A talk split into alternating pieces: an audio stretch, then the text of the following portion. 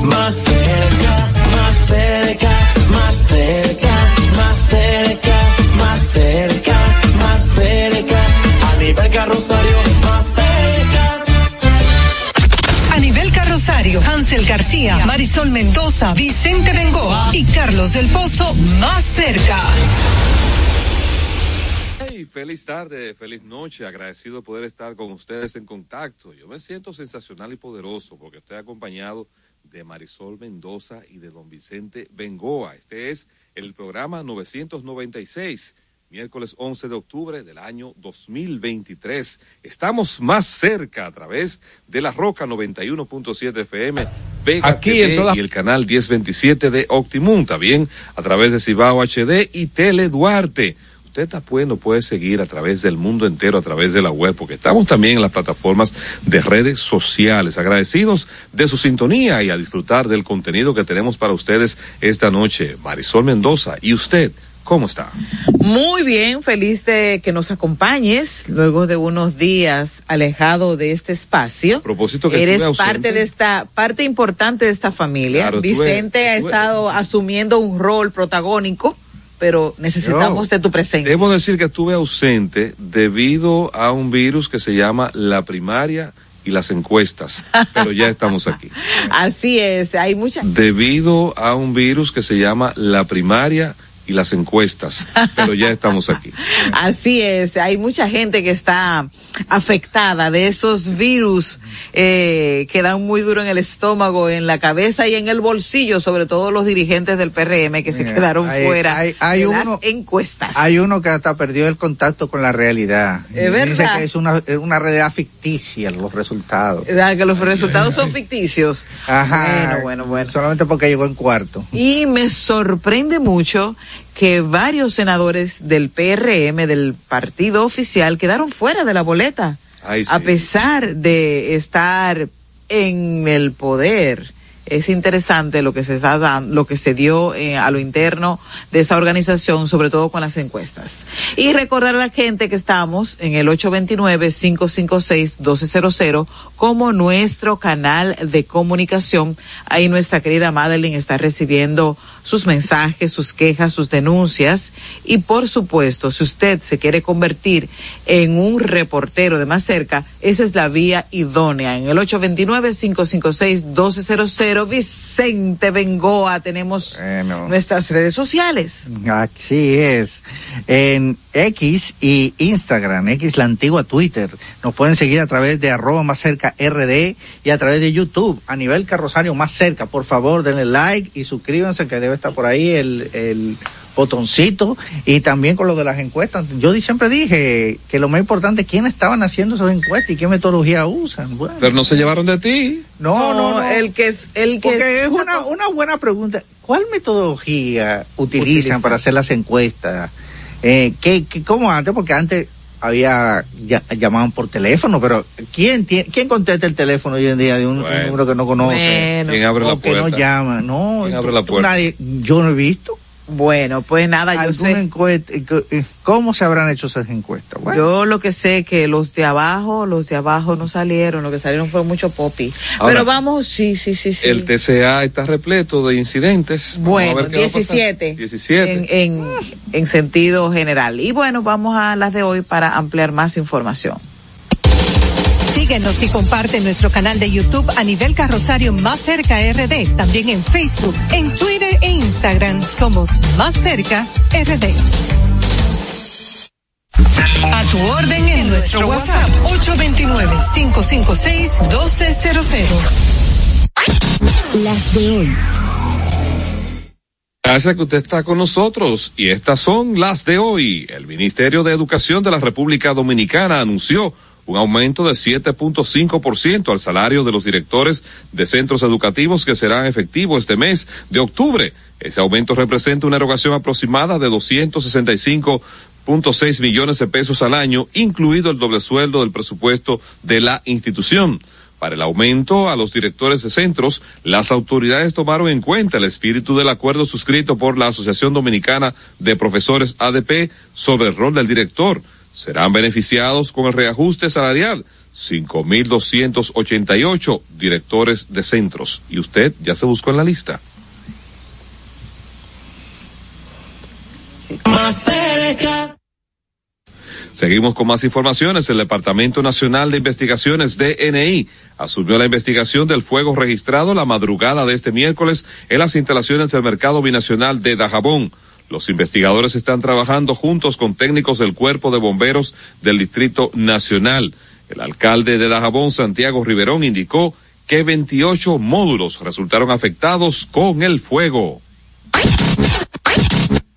Bueno, y siguiendo con las informaciones, la comunidad haitiana residente en República Dominicana ha hecho hoy una, una denuncia sobre que durante los operativos eh, para deportar a los haitianos ilegales se han intensificado las violaciones graves de los derechos humanos en estos operativos migratorios, a los cuales ellos califican de ilegales de detención y expulsión masiva por parte de las autoridades dominicanas desde el cierre fronterizo hace casi un mes.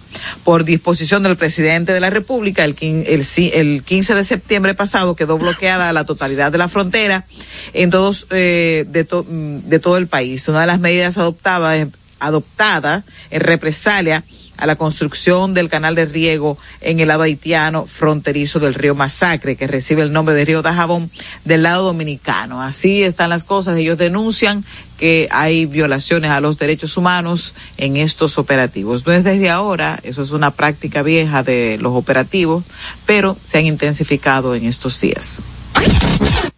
Mientras que el tercer tribunal colegiado del Distrito Nacional ha condenado a 10 años de prisión a un hombre por la muerte de su expareja. Es un, en un suceso que ocurrió hace un tiempo en el sector Villa Francisca del Distrito Nacional. La sentencia fue dictada en contra de Javier Mota Rodríguez, quien deberá cumplir los 10 años en la Penitenciaria Nacional de la Victoria, de acuerdo con el comunicado que ha dado a conocer este suceso se produjo el pasado 24 de octubre del 2022, cuando la víctima Andy Yesenia Rodríguez Sosa se encontraba en su residencia ubicada en la avenida Mella junto a una hija adolescente de 14 años. 10 añitos de prisión por haber matado, masacrado a una mujer. Es indignante. Bueno, y vamos ahora con las internacionales. Y el ministro de Interior de Israel anunció hoy que pospone indefinidamente las elecciones municipales previstas para este 31 de octubre, a causa de, de la guerra que comenzó el sábado con, la mili- la- la- las milicias palestinas de Gaza. Mientras la guerra esté entre, entre en su quinto día, el debate político en Israel se centra en la posibilidad de que se forme un gobierno de emergencia nacional al que se integre el partido del líder centrista Benny Gantz. Y el número de heridos a causa de un terremoto de magnitud 6.3 al es este miércoles aumentó a 153 en el oeste de Afganistán. Golpeó desde el pasado sábado por, por una serie de sismos que han dejado más de 2.400 muertos, según la última balance de los talibanes. El nuevo terremoto de esta mañana dejó 153 heridos en el distrito de Kusk de la provincia de Her- Herat, informó la agencia oficial del gobierno interior de los fundamentalistas, Bahtar. Hay una. Sí, hay una información de último minuto que la comparto para cerrar el bloque de las noticias. Y es que la Policía Nacional acaba de desmentir que se haya producido en el país un incidente en un autobús. Dice la policía que ese hecho no ocurrió en República Dominicana, donde se Ay. ven a personas de Las noticias colores, falsas acabando. en un conflicto. Dice que eso ocu- ocurrió el 4 de marzo del año 2020 en Nigeria. Eso está ubicado por allá por África. Así que ya ustedes saben que ese video que está mandando por WhatsApp, eso no ocurrió en República Dominicana, dijo la policía. Mucha desinformación. Las noticias falsas o los fake news eh, son el pan de cada día en esta nueva era, así que por eso hay que debemos que debemos verificar su eh, procedencia y su estatus. Eh, eso hay que aprender nosotros que utilizamos las diferentes plataformas informativas. Ya es después de cerrar este ciclo informativo, vamos a nuestra primera pausa, pero póngase cómodo. Vamos a conversar con una doctora súper interesante. Ella es asistente del directorio y coordinadora del, de trasplante del INCAR y vamos a hablar sobre toda esa temática INCOR. de INCOR, INCOR, eh, de los trasplantes. Así que si tiene alguna preguntita puede escribirnos a través del 829-556-1200. Al retornar de la pausa, conversamos con la doctora Aimé Camaño. En Twitter somos Más Cerca RD. En Instagram y Facebook a nivel carrosario Más Cerca. Con Leasing Popular das un salto inteligente para que tu negocio avance. Adquiere los activos que tu empresa necesita como vehículos, flotillas, maquinarias y paneles solares mientras obtienes mayor ahorro gracias a beneficios fiscales del producto, plazo hasta 7 años para pagar, hasta 100% de financiamiento. Banco Popular, a tu lado siempre. Estamos formando una nueva Policía Nacional, con más tecnología y mejor servicio al ciudadano. Te ofrecemos seguro de salud, alimentación gratuita, formación permanente con becas acorde a tu vocación y más. Beneficios pensados para que te sientas tan protegido como tú harás sentir a los ciudadanos. Ese héroe con el que siempre soñaste puede ser tú, el agente tú. Únete a una nueva Policía Nacional. Policianacional.gov.do Conozcan a Yokairi. Yokairi estaba muy en olla. Ni para el pasaje, manita. Una tarde empezó a vender pasteles en hoja desde su casa. A los 30 días ya tenía seis locales. Y al segundo mes, sucursales en todo el país. Bendecida, cariño. De vivir en una ciénaga, compró su penthouse en la Nacaona. A solo un año, Yokairi toma sol en su yate mientras sus pasteles se venden desde Monteplata hasta la muralla china. No te lo creíste, ¿verdad? Si no te crees lo de Yokairi, ¿cómo le puedes creer a alguien que promete duplicar tus ahorros en 30 días? Si ganarte el dinero es difícil, no lo arriesgues tan fácil. Confía tu dinero a entidades supervisadas. Más información en misioncentinela.com. Superintendencia de Bancos de la República Dominicana. En el Ministerio de la Vivienda y Edificaciones hacemos mucho más que viviendas. Construimos el futuro de muchos dominicanos. Más de 3.000 viviendas entregadas. Construimos empleos y prosperidad. Construimos salud. Construimos educación. Construimos entornos amigables y sociales. Y en tan solo dos años rompimos el récord de más viviendas construidas por una institución del Estado en la historia de nuestro país. En el Ministerio de la Vivienda y Edificaciones construimos sin descanso porque estamos construyendo un mejor futuro. A nivel carrosario, Hansel García, Marisol Mendoza, Vicente Bengoa y Carlos del Pozo más cerca. Nos acercamos a quienes protagonizan el día a día más cerca de Como siempre, feliz y agradecido de que usted pueda mantenerse en contacto con nosotros. Miren, hoy es miércoles y los miércoles son días especiales porque se trata eh, de abordar temas de salud. República Dominicana es una nación que ha entrado tarde al tren de la carrera de las donaciones de órganos, pero nosotros queremos aquí saber con una brillante profesional que nos acompaña, con la doctora Aimé Camaño.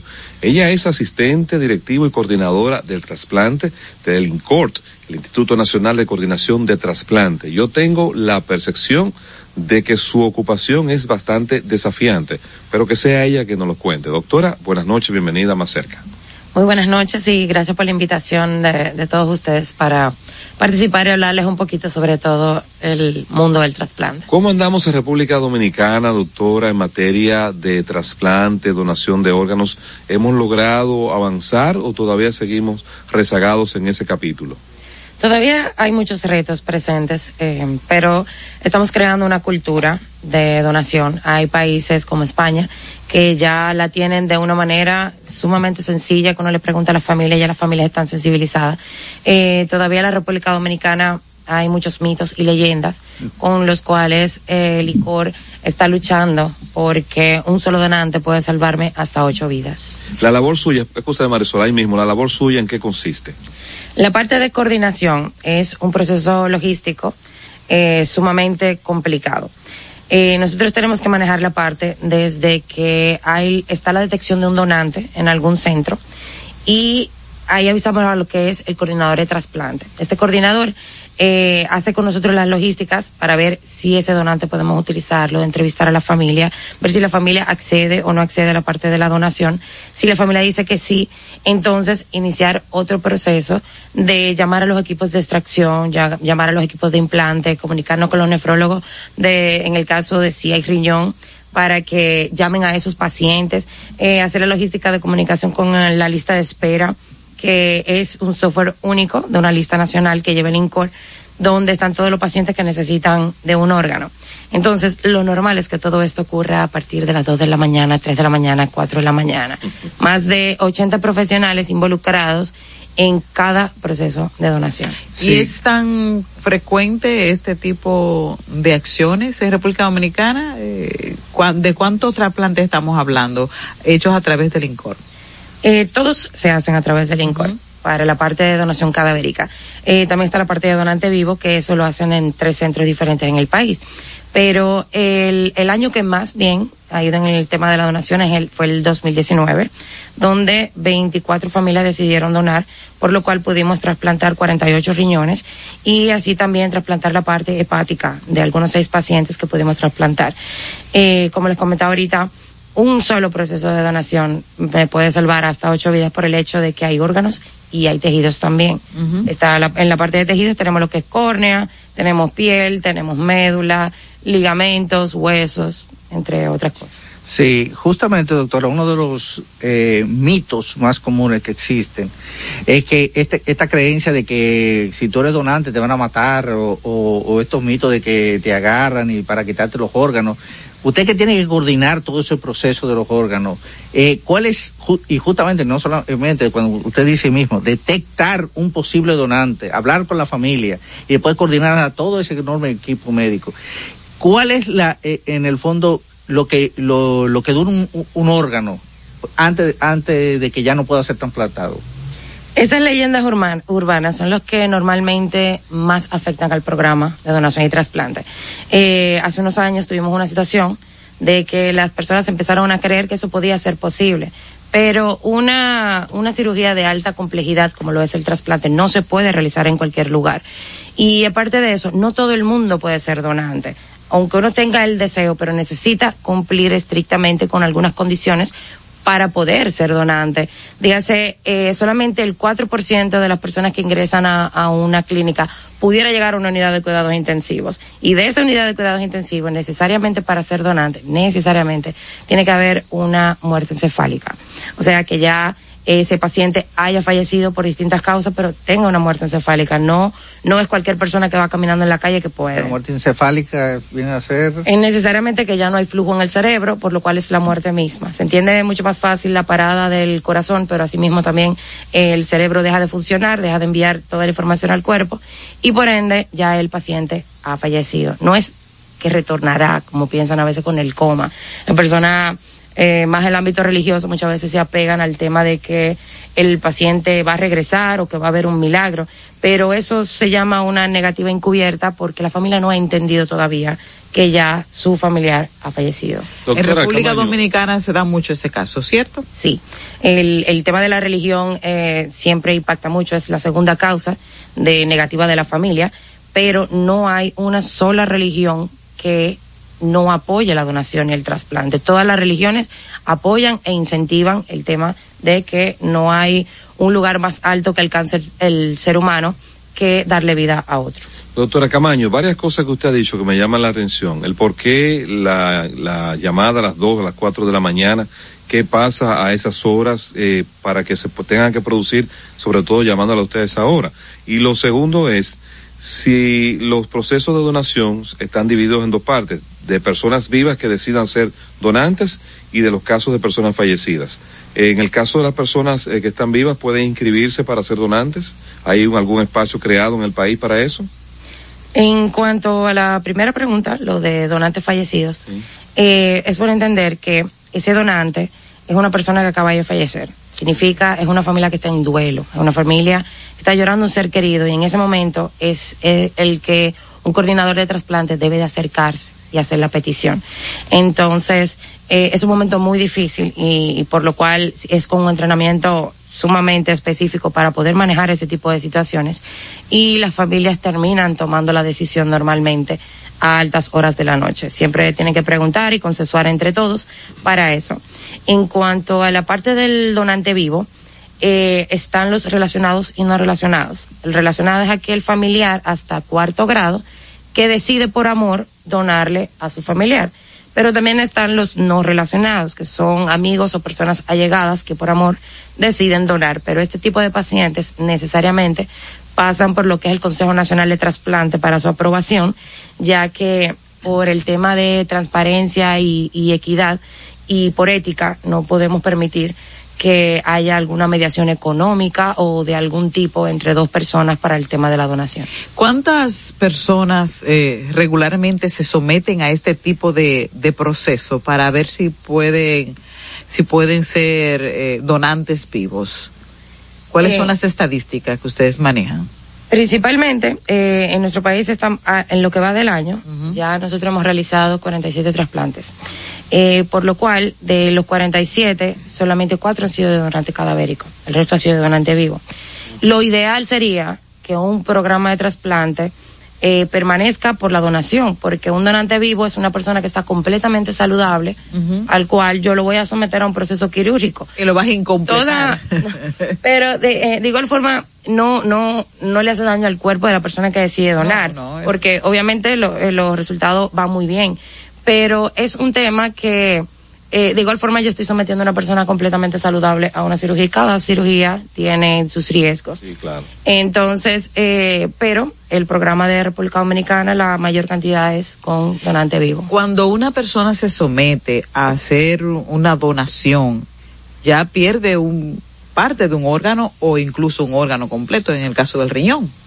Eh, esas personas se someten después a tratamientos especiales para seguir su vida normal o esto es un mito. es un mito. Ya luego del postquirúrgico, ya el paciente hace sus visitas a su nefrólogo de trasplante de una manera rutinaria una vez al año, porque va muy bien este tipo de pacientes. Doctora, ¿cuáles son los órganos, escúchame Vicente, cuáles son los órganos que se están haciendo la mayor cantidad de trasplantes en República Dominicana? El riñón. Hasta la fecha, el INCORA ha manejado 1.300 1.322 trasplantes renales ya se han realizado en el país. ¿Desde cuándo? Desde el 1972 se hizo el primer intento, pero el INCORT ya nace en el 2008 con presupuesto. Pero en el 98 es que se hace la ley de donación y trasplante. Aquí se manda a crear el INCORT y el Consejo Nacional de Trasplante. Así que regularizado el trasplante a partir desde 1998 y el programa de donante cadavérico por primera vez en el país en el 2007. No, muy bien. Eh, usted justamente señaló que le- eh, la época de mayor trasplante fue el, el 19. Como todo eh, en, el mundo entero, después de 2020, el eh, la, la pandemia lo cambió todo. Y vivimos un antes y un después. ¿Cómo se ha recuperado la- las estadísticas, las donaciones? eh, ¿Y qué es lo que ustedes proyectan después de este, de, de esta, de este bajón que provocó el 2020 y, esta, y, y cómo estamos hasta ahora? El programa se vio sumamente afectado porque, como les decía, los donantes aparecen en la unidad de cuidados intensivos. Y en el tiempo de COVID, ¿qué pasaba en la unidad de cuidados intensivos? Estaba lleno de COVID. Por lo cual, de los tres centros trasplantadores, solamente pudo trasplantar uno de ellos que logró habilitar espacios libres de COVID. Ya el programa va en recuperación, ya que en el 2020 apenas tuvimos cuatro donantes y como le digo, solamente un solo centro trasplantando. Ya eh, en la parte cadavérico este año inició Santiago con su primer trasplante de donante cadavérico, lo cual quiere decir que hay tres centros que tienen las dos modalidades de trasplante y hay cinco centros que hacen la parte de donante vivo. El proceso para una persona acercarse hacia el INCORT, ¿cómo comienza? ¿Cuál es la vía de contacto? Eh, y, y sobre todo, ¿verdad? Que no tiene quizá la información al momento de que tiene un paciente en cuidados intensivos. Eh, existe una red de coordinadores de trasplante que están distribuidos en todo el país. Ellos son los que conectan directamente con nosotros. Pero en muchas ocasiones, eh, siempre los intensivistas tienen y saben de la existencia del INCOR y normalmente tienen identificados los coordinadores de trasplantes. En el momento de que en algún centro, porque nosotros no sabemos a dónde están los donantes, nosotros no tenemos como piensa la gente ese listado de donantes o cuando van a solicitar el carnet de donante, de igual forma el carnet de donante es simplemente algo simbólico, no tiene ni- nada de carácter legal. Por ende, cuando se aborda una familia, nosotros no tenemos ni idea de que esa persona en, en- tenía ese deseo de donar o, o que la familia tenía la disponibilidad de, de querer de querer donar. Edad mínima y máxima para que un paciente cadavérico pueda calificar para un trasplante. No existe un límite de edad para ser donante. Eh, aunque parezca increíble, pero una persona de 70, 80 años eh, puede donar a un paciente tal vez que tenga una unidad de, de terapia sustitutiva renal y de, de 80 años. Y esos últimos años a esos pacientes preferimos sacarlo de la diálisis y darle calidad de vida. Porque luego de un trasplante los pacientes se sienten tan bien que, que a veces nosotros decimos que se ponen un poco peligrosos porque quieren hacerlo todo. Quieren, quieren, ya que tienen una segunda oportunidad, quieren vivir, quieren, eh, quieren tirarse de no sé dónde, que quieren montarse en motores y todas las cosas. Entonces, se sienten tan bien que, que a veces están los nefrólogos detrás de ellos, hey, por favor, al paso, si no. Eh, Regularmente, mm, el, el paciente que ustedes valoran como trasplante cadavérico, ¿cuáles son las características que debe tener? Puede ser de un accidente de tránsito o, o una persona que ha sufrido de una enfermedad. Puede ser, eh, puede ser un paciente que done. Existen contraindicaciones para un paciente poder ser donante. Se llaman contraindicaciones médicas. Por ejemplo, un paciente con cáncer no puede donar. Un paciente que tenga virus de hepatitis B o hepatitis C no puede donar. Eh, un paciente que, que tenga una historia reciente de, de haber estado en una cárcel o haberse hecho tatuaje, digo, historia reciente porque ya posterior no, no es una contraindicación. Y que obviamente toda su evaluación bioquímica esté en unas condiciones estables, que los órganos estén completamente funcionales por el tipo, por el control de calidad de los órganos. Solamente podemos tomarlos si son óptimos para por- poder colocarlo en una otra persona. Entonces, personas que- es una evaluación rigurosa. Que hayan tenido experiencia con sustancias controladas. Eh, realmente en Estados Unidos se estaban utilizando y estaba elevándose la, la, la tasa de donación por el tema del fentanilo y demás. Eh, la tasa había crecido, pero como le digo, si se le hace una buena evaluación bioquímica y se ve que no están afectados, entonces sí se pudiera eh, valorar. Y aquí en República Dominicana regularmente son, eh, los donantes son producto de accidentes de tránsito. Es correcto. De traumatismos craneoencefálicos. Eh, de hecho, como sabemos, en República Dominicana en este momento, la causa número uno de mortalidad son los accidentes de tránsito, tristemente. Caramba. Y, y eso es algo también que nos llama la atención de, de tener eh, una gran cantidad y un elevado número de accidentes de tránsito y tener tan pocos donantes y tantas familias que, que al momento de necesitarlo Mucha no gente dicen. se resiste, ciertamente. es que eh, esas mitos y leyendas, lo que ven en, en- en la televisión, por eso es tan importante que los medios de comunicación apoyen y, y nos ayuden a combatir, a combatir todo este tipo de, de mitos. Porque cuando la prensa se hace eco de una mala noticia, impacta tan grande el programa que en, que en hace unos cuatro años hubo cero donación por un año completo. Mi lista de espera de pacientes creciendo. Yo tengo alrededor de 2.500 a 2.700 personas todos los años que me van a caer en una insuficiencia renal crónica y que posiblemente ellos van a necesitar de un trasplante. Entonces es algo que nos llama un poquito a la conciencia de, de motivar a la donación porque el día de mañana no sabemos cualquiera de nosotros pudiera necesitar uno. Correcto. Y en otros órganos como el corazón, el pulmón, ya se está eh, ya se están haciendo o plantean hacerse. República Dominicana ya ha realizado tres trasplantes cardíacos y un trasplante de páncreas. El tema de estos trasplantes es que son costosos y todavía la seguridad mantenerlo social. Y no creo porque ya luego de trasplantarlo simplemente es darle los medicamentos inmunosupresores ya de por vida. Es lo mismo que pasa con el riñón y el, y el hígado. Pero el único trasplante que tiene cobertura integral, o sea, con un solo copago yo puedo preparar un paciente, trasplantarlo, su donante vivo, su seguimiento post trasplante de por vida y un solo copago la diferencia. Entonces ya yo le di equidad a todos los pacientes renales, todos los renales tienen oportunidad, pero lamentablemente hasta la fecha sí estamos trabajando en la propuesta de cobertura, pero si un paciente de hepático cardíaco o demás necesitar un trasplante, tiene que hacerlo por medios propios. Doctora, ¿cuál es su especialidad debido a que usted nos contó al principio que tiene una tarea difícil de en ese momento de que la familia está pasando por un duelo, sentarse con ellos a sensibilizarlos y hacerlos entender de que su pariente ya no tiene quizás eh, su cuerpo, no tiene utilidad en este plano terrenal, pero sí puede dejar un buen legado. Es así, nosotros los coordinadores de trasplantes nos formamos en España. A mí tuve la oportunidad de, de entrenarme en el Hospital Universitario Virgen de la Rixaca en Murcia.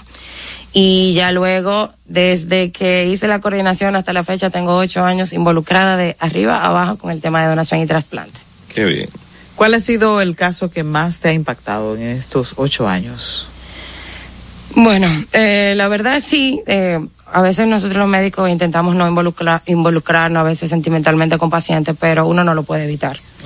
Y sí, la verdad, tuvimos... Son seres humanos. Es así. Y tuvimos, eh, así a manera breve, un chico joven de 18 años que vivimos todo su proceso en el antes y el después y el proceso de trasplante.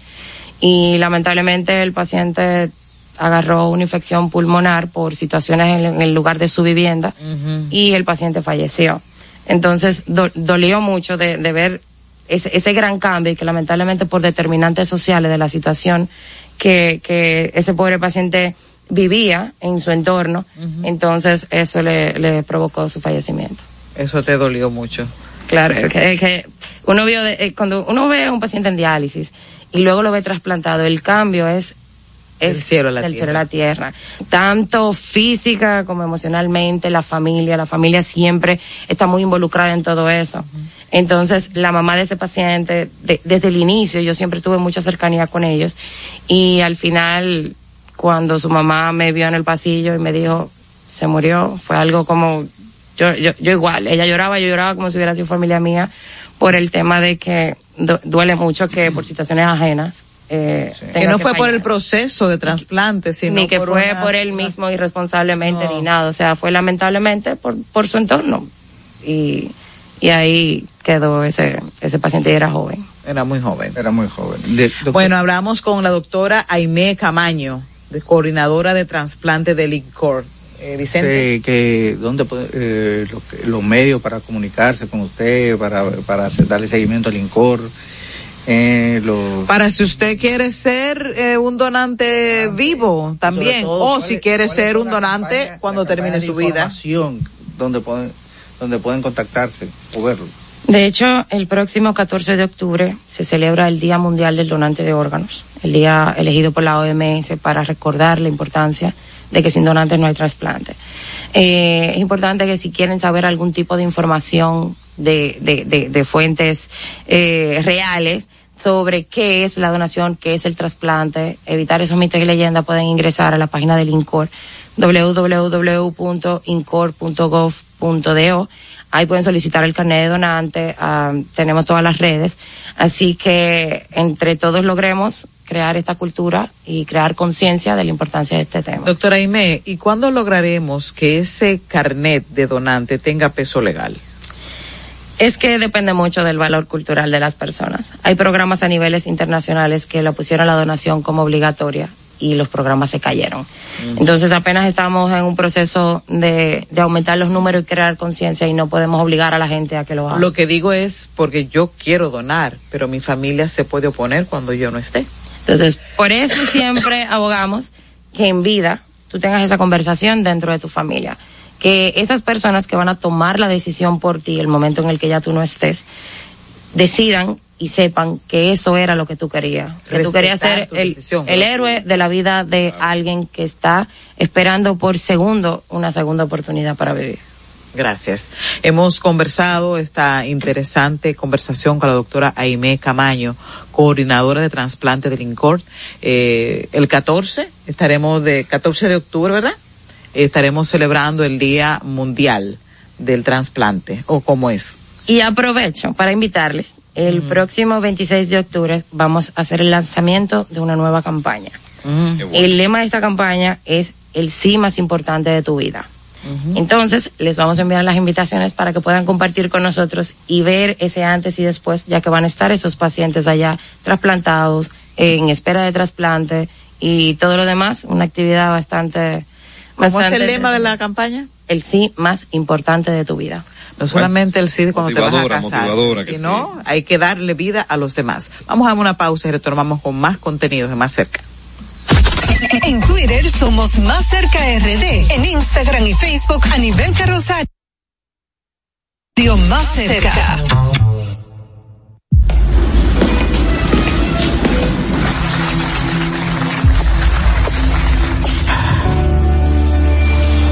Cuando sea grande, quiero ser fuerte e independiente. Quiero trabajar, ayudar a construir un mejor futuro para mi familia y mi país. Quiero luchar para que todos tengamos voz y seamos escuchados. Quiero que podamos crecer juntos. Quiero demostrar que es posible. Cuando sea grande, quiero ser como mi mamá. Siendo ejemplo, podemos alcanzar el futuro que queremos. Banco BHD. El futuro que quiere.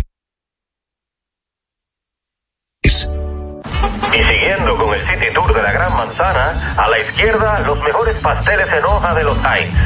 A nuestra derecha venden un sancochito calientico como la isla Very Good. Y al frente, el banco que llegó a los países para estar más cerca de los suyos. Porque donde haya un dominicano, ahí van a estar con él. único banco dominicano en Nueva York. Ban Reservas, el banco de todos los dominicanos. Juanchi, dime a ver. Oh, tranquilo, aquí en lo mío, organizando la bodega. Mira todo lo que me llegó. Epa, pero bien ahí. ¿Y tú qué? Cuéntame de ti. Aquí contenta. Acabo de ir con mi cédula a empadronarme. ¿Empadro qué? ¿Y qué es eso? Mira, hombre, eso es que te inscriben para votar por tus candidatos de RD, pero desde el exterior, como si tú fueras a votar allá, pero viviendo aquí. Porque, ajá, uno vive aquí, pero el corazón lo tiene allá. ¡Sabroso! Pues llévame contigo que yo no me voy a quedar fuera. Vamos. Julia, busca tu cédula que vamos allí a empadronarnos. Empadrónate por la patria que llevas dentro. Junta Central Electoral. Garantía de identidad y democracia. Estamos formando una nueva Policía Nacional, con más tecnología y mejor servicio al ciudadano. Te ofrecemos seguro de salud, alimentación gratuita, formación permanente con becas acorde a tu vocación y más. Beneficios pensados para que te sientas tan protegido como tú harás sentir a los ciudadanos. Ese héroe con el que siempre soñaste puede ser tú, el agente tú. Únete a una nueva Policía Nacional. Policianacional.gov.do A nivel carrosario, Hansel García, Marisol Mendoza, Vicente Bengoa y Carlos del Pozo más cerca. Bueno, aquí estamos con nuestro comentario acostumbrado. Gracias a ustedes por seguirnos más cerca. Este fin de semana estuve pasando visita involuntaria por algunos centros de salud y me encontré de que la demanda que tienen las clínicas privadas y los hospitales con los casos de dengue está fuera de serie. Eso está desbordado. Más de 11.600 casos de dengue han reportado las autoridades de manera oficial. Estoy seguro que en esa, en ese número hay subregistros de casos que no llegan, de casos que no son reportados a tiempos y de casos que quizá la persona en la casa lo, lo trata de manera habitual. Sorprende que a pesar de la alta incidencia de dengue y que no hay camas disponibles en las clínicas y en los hospitales también hay que esperar, no se ven por ninguna parte las acciones que las autoridades están anunciando para la prevención, para acompañar, para informar, para orientar a esa población. Yo no quisiera pensar de que dentro de esta situación que tenemos con el dengue que está fuera de control, se pudiera presentar algún virus que desencadene o ataque a poblaciones infantiles o envejecientes, porque no tengo la menor idea de cómo las autoridades van a crear espacios y van a abrir espacios para atender en los centros de salud a tantas personas. No sé si en realidad estamos previniendo las enfermedades, no sé si de verdad aquí se está poniendo atención al riesgo que está corriendo la población, no sé si tenemos la capacidad de dar respuesta a múltiples casos, sobre todo en un país que vive del turismo, en donde la incidencia de enfermedades pues nos llegan por diferentes vías, vías aéreas, por los puertos, la frontera, aunque ha estado cerrada, pero siempre se mantienen otros contactos exteriores. Ahora no están llegando muchos cruceros y no es que eso esté mal. Pero, ¿qué pasa con los controles sanitarios en puertos y aeropuertos de nuestro país? ¿Acaso somos los dominicanos inmunes a las enfermedades? No lo creo. Espero que las autoridades, este, esto que está ocurriendo con el dengue, lo tomen en cuenta porque, señores, cualquier enfermedad en nuestro país cuesta una fortuna usted poderlo atender. Y aunque usted tenga seguro médico, hay una cantidad de medicamentos que no lo cubre el plan básico de salud. Si usted se enferma y no tiene 5, 10, 15 mil pesos o alguien que le pueda apoyar, fácilmente usted es un fiel candidato para el cementerio. Ahí los dejo. A nivel carrosario más cerca. Bueno, y la edad es un número, así de simple. Era una de las, una de las cosas que decía Dorothy Hoffner, una mujer de Chicago, que a los 100 años hizo su primer salto en paracaídas.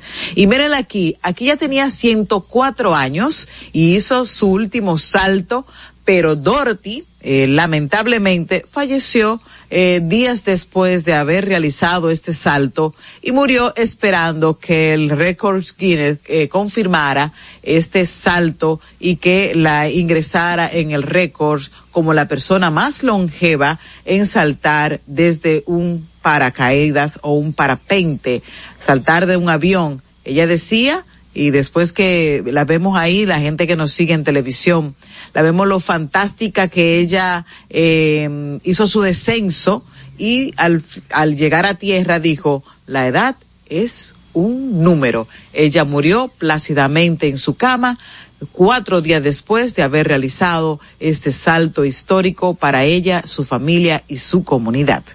Dorothy, descansa en paz.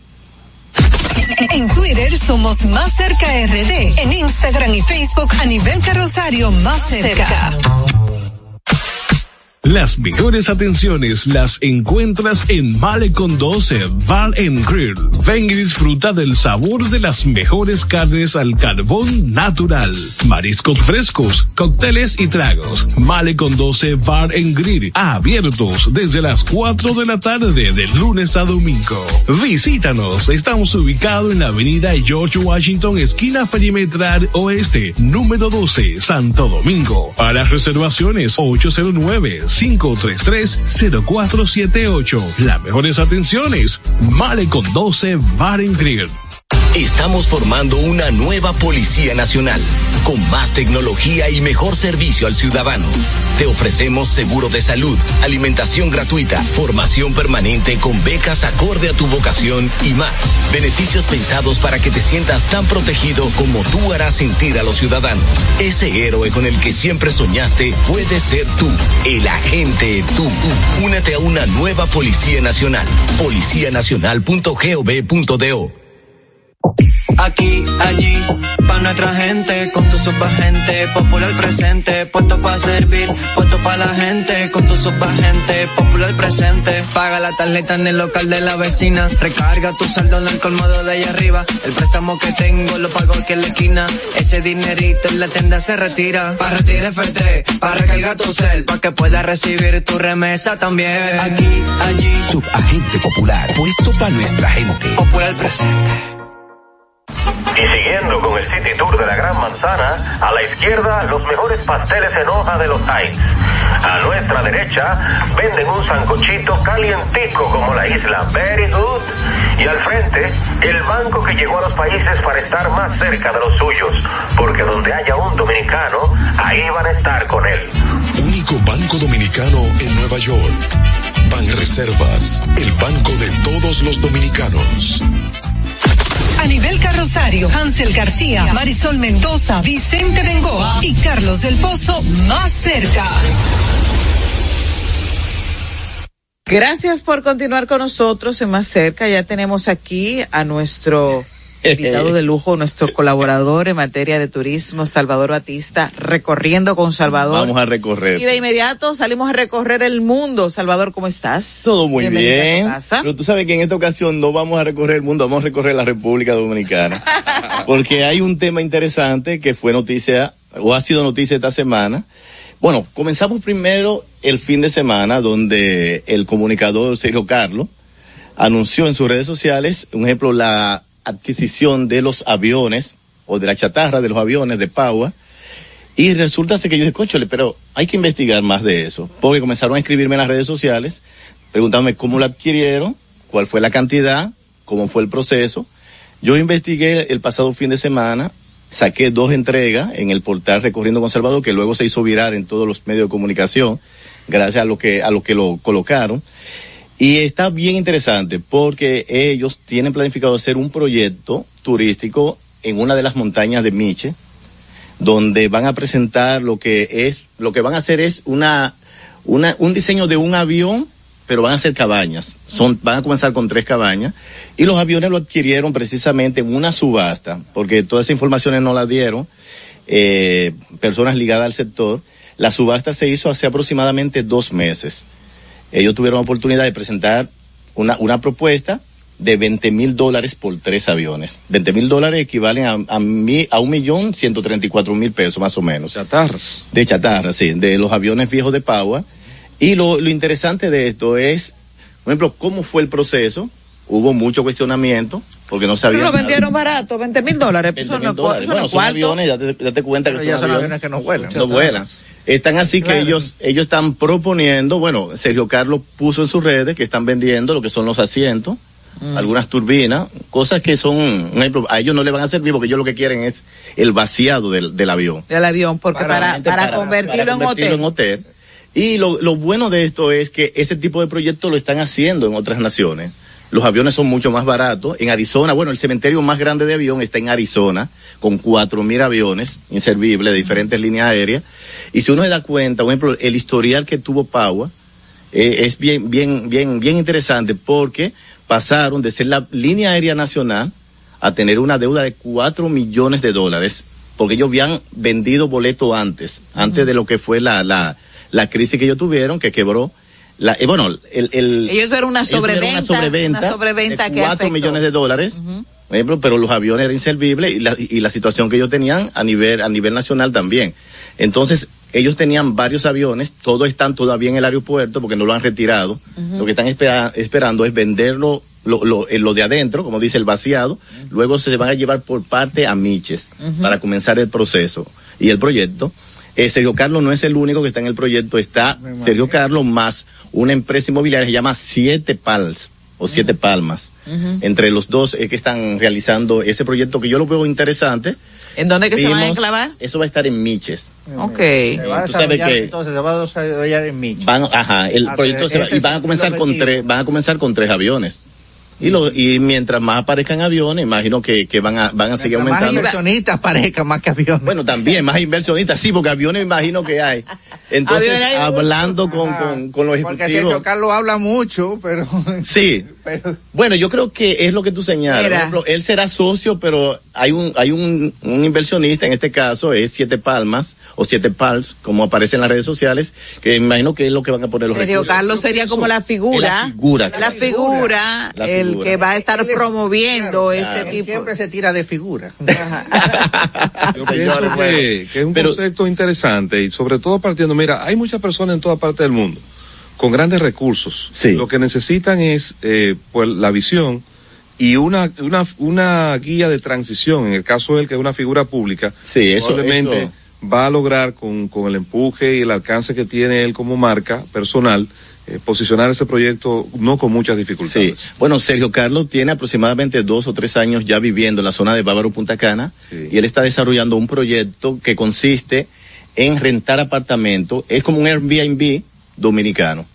Él se ha metido en el área, en el área inmobiliaria y está, como, como señalamos, por ejemplo, está buscando inversionistas similares con el objetivo de desarrollar no solamente ese proyecto que, que, que- Iba- que comentamos, sino también otros. Te iba a tocar ese tema, porque ¿qué es lo que pasa? Él, él le está dando credibilidad a, a estos proyectos. Claro. Porque Que eso lo justamente- hace muchas figuras, ¿eh? Sí, sí, muchas figuras, pero porque justamente aquí hay un problema ahora de credibilidad con las constructoras, con los Sí. de inversiones que han dejado a mucha gente colgada. ¿Y la Ey, sobre- y la cooperativa? y la La co- cooperativa, bueno, la sí, cooperativa pero ni se habla. cooperativa- La cooperativa es otro asunto, eso no tiene tanto que ver con el turismo. Claro. Con el turismo ha pasado que villas o proyectos de construcción en, en lugares turísticos te dicen que terminan en un, en un en X tiempo Ajá. y se extiende mucho más y tú no sabes muchas veces si te lo van a entregar. Exacto, y ha habido ca- y ya hay casos en los tribunales. Sí, hay Entonces, ¿qué casos. es, ¿Cómo está afectando? Porque justamente cua- cualquiera que ha ido a Bávaro Punta Cana se da cuenta de todo lo que No, está no, eso construyendo. es una cosa increíble. Una cosa, y, me- y gente me ha dicho que todo lo que está construyendo ya está vendido. Sí. Y te quieren vender solares, pero cuando tú ves solares que ni siquiera han, Ni-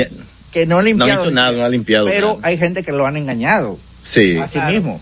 Bueno, el tema de inversión, si tú ves mucha, muchos programas y sobre todo también muchos reportajes que han hecho figuras de, de la comunicación aquí en la República Dominicana, por ejemplo, hay mucha estafa, ¿eh? Lamentablemente, y las autoridades, sobre todo los relacionados con el sector de inversión extranjera, no han puesto mucha carta en el asunto. Hay que deslindar algo también a, a propósito de lo que acabaste de decir. El hecho de que una figura sea utilizada como marca para proyectar eh, un determinado proyecto. Sí. El hecho, eso habría que ver hasta qué punto cuando Eso lo después se convierte vincula. en una estafa, si eso lo vincula a ellos como tal, porque puede ser que a ti te contraten como para hacer la figura, Claro. la cara visible de un proyecto. Pero necesariamente tú no tienes la sociedad o la corresponsabilidad si detrás lo que ha involucrado es una estafa. Bueno, date cuenta, hace aproximadamente, yo creo que menos de un año, una, una figura de Santiago que está involu- involucrada con el criptomoneda. Yo, yo creo que cierto, cierto, vivió cierto. una experiencia similar. Cierto. Y en el caso, como tú señalabas también de, de, de la cooperativa, de, de, También de Toño. Rosario, ahora mismo hay, Hay- figuras que, que vivieron, por ejemplo, aunque- no sé si estaban involucrados muy directamente, pero sufrieron la consecuencia porque han perdido dinero. ¿Entiendes? gente- pero lo que digo, cuando tú eres una persona de renombre, cuando tú tienes una marca, tú tienes que ver muy bien a con quién tú te asocias. Eso es verdad. Ajá.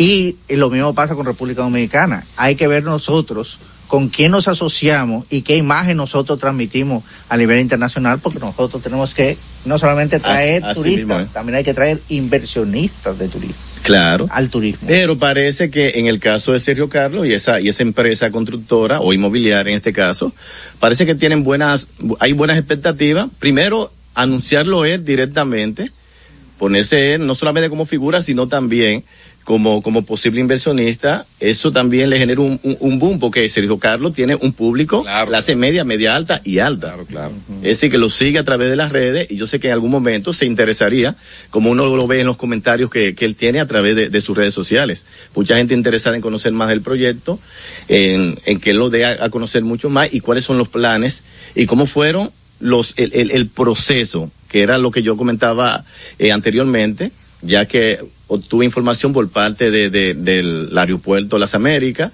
por gente relacionada con el IDAT y con la Junta de Aviación Civil, y parece que el proceso fue, tal y como dicen, limpio, creíble, se hizo la licitación, participaron varias empresas, según lo- lo- lo- los comentarios y lo que yo pude investigar, y ellos fueron los ganadores.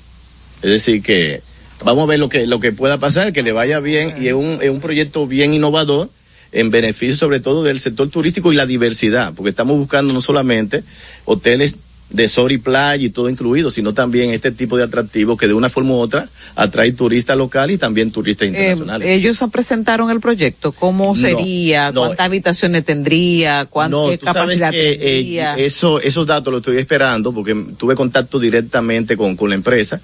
Me dijeron que después me darían todos esos detalles, que por, pero por ahora lo que ellos fue que compraron los aviones están vendiendo eh, algunas partes que, que, que no le no le funciona y luego eso se va a enviar por furgones a lo que es la comunidad de Miche donde eh, eh, el solar donde donde va a ser el proyecto ¿Va a estar cerca de la playa? no va a estar en una montaña se va, va a tener vista al mar Vista pero al no va, mar, no va a estar estar dentro de la- sí. no va a estar no va a cerca de la estar cerca de la playa Ah, ok. Bueno, pues es Vamos a ver, interesante vamos a ver lo- esta, lo- esta pasa. Eh, es interesante y saber que el turismo en República Dominicana es parte primordial para mover esta motora, Claro. esta No, maquinaria y cuando económica. que ya, por ejemplo, personalidades, sea como Sergio, eh, sean como otros, un ejemplo, se interesa por el quehacer turístico de la República Dominicana, es porque algo se está haciendo bien y algo se está moviendo ya a nivel de un posible incremento. Bueno, se espera este año cerca de 10 millones de Hay, turistas. hay otros proyectos parecidos así, con figuras que estén ya. No, con figuras no, pero hay proyectos muy innovadores. En Barahona hay un, un- un proyecto que se llama eh, Rancho Platón, que es increíble. Eh, eh, son pequeñas cabañas que están dentro de, en el centro de una de las montañas, en, en Barahona, en, en Samaná también. Hay muchas, muchos proyectos interesantes que están también cabañas, eh, como decimos popularmente, metidas en montañas. Y ese tipo de proyecto va dirigido a un público específico, que es bueno aclarar eso, no es todo tipo de público. Y no está es para- interesado en vivir es esa experiencia no es tanto y el para el precio es mucho mayor, mucho mayor. no es tanto la para el- naturaleza cuesta mucho. No es tanto para el turista que viene del extranjero, sino para el local. Bueno, yo creo que el que vive más experiencia con este tipo de, de proyectos es el turista extranjero. Porque el local lo que le gusta, hay, hay que reconocer que el dominicano lo que le gusta es sol, playa, todo incluido, que no tenga que cocinar, Así que no tenga que moverse de un hotel, de una piscina a beber, a beber y después almorzar. Darse un humo, punto- darse, darse un humo y comer hasta ahí. Tú haces- la gente, la chercha y Sí. cosas. Hay Tú haces, un- mira, tú haces una encuesta que, que tipo de, de cabaña que dice el que yo la he Sí. visto en, en Jaraba- ¿dónde fue? En Jarabacoa. en en- Jarabacoa, está en Samaná, eh, hay muchos proyectos interesantes. son cosas que tú llegas por un camino, por, un, por un 4x4. Así mismo, ¿eh? Ajá, porque con un carro normal tú no llegas. Así mismo. y tú te quedas como una especie de iglú de vaina ahí, y ahí tú estás solo, tranquilo, paz. Paz. Paz, Y tú sabes paz, que el dominicano no es de muchas. Pero eso está cambiando, te lo digo, porque en el fin de semana pasado hay una, hay un lugar en Baní que está en la zona franca de Baní. Ajá. Hay una finca ahí que las calabazas, no recuerdo el nombre, te voy a dar Ah, los sí, detalles. sí, sí, se llama eh, es tropical, sí. Exacto, pero la experiencia que se vive allí con la familia y los niños en contacto con la naturaleza es es increíble. sumamente interesante. La cantidad de público que está yendo a ese lugar Pero es una cosa si extraordinaria. tú fuiste, te fijaste del público que va. Sí, sí, claro, pero Un público que, como tú dices, por ejemplo, llega en unos vehículos, llega con choferes, llega llegan un público de clase muy, llegan muy media su- para arriba. llegan con sus niños Sí. y allí hace un calor No, no, extraordinario. no. Muy increíble. La gente lo disfruta y está en contacto Sí. con la naturaleza y, y las informaciones que te dan allí, por ejemplo, meterse en el, en el laberinto del maíz. Del maíz, Es sí, una muy, muy experiencia maravillosa para los niños, o sea que está cambiando y lo importante es que las op- opciones en nuestro país están creciendo hacia fortalecer ese turismo interno. Claro. No, no, y ya diversificando lo que es el tema del turismo. Por ejemplo, no enfoquemos solamente en historias, recursos naturales, Sí, como tú señalas. Todo eso hay que aprovecharlo de una forma u otra, porque el turista se cansa, ¿eh? Se cansa de lo mismo. Claro. Y no, y cuando tú ves que un turista no vuelve a repetir un país, es porque está buscando otro tipo de, de atractivo, otro tipo de interés.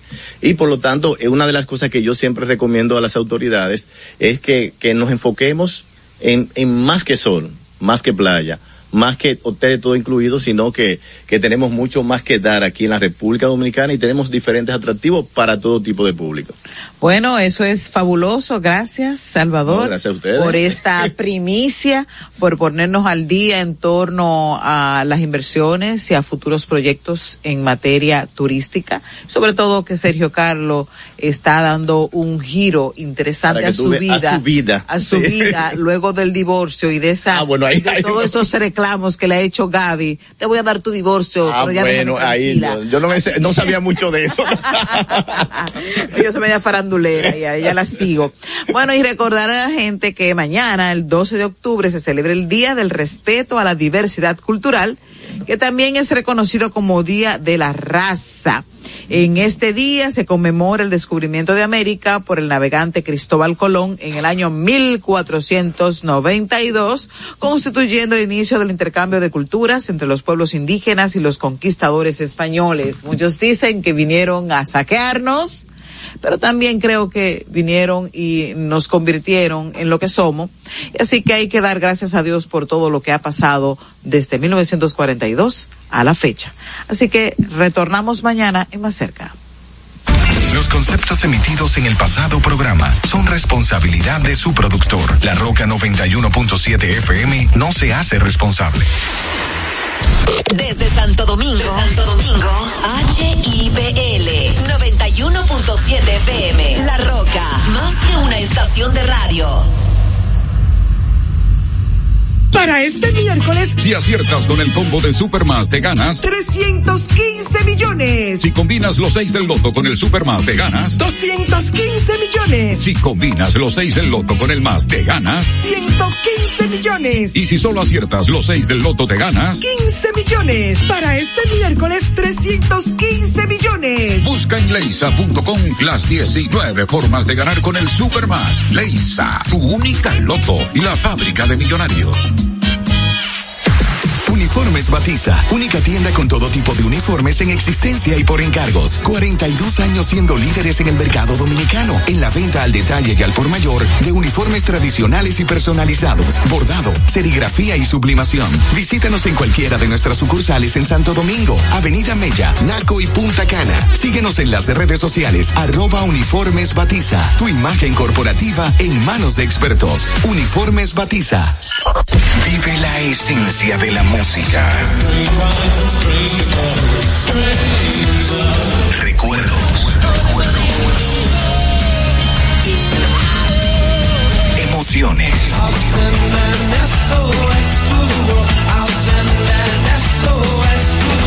La pulpa, domingo, 12 del mediodía, por La Roca 917. Presentado por Coopro Servicios, apoyando tus sueños.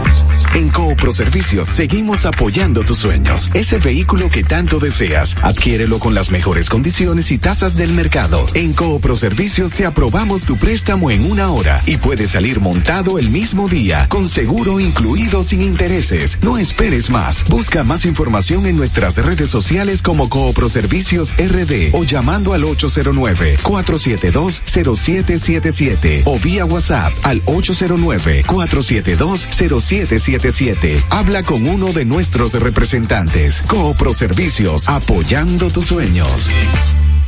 Desde Santo Domingo, Santo Domingo, HIPL 91.7 FM. La Roca, más que una estación de radio.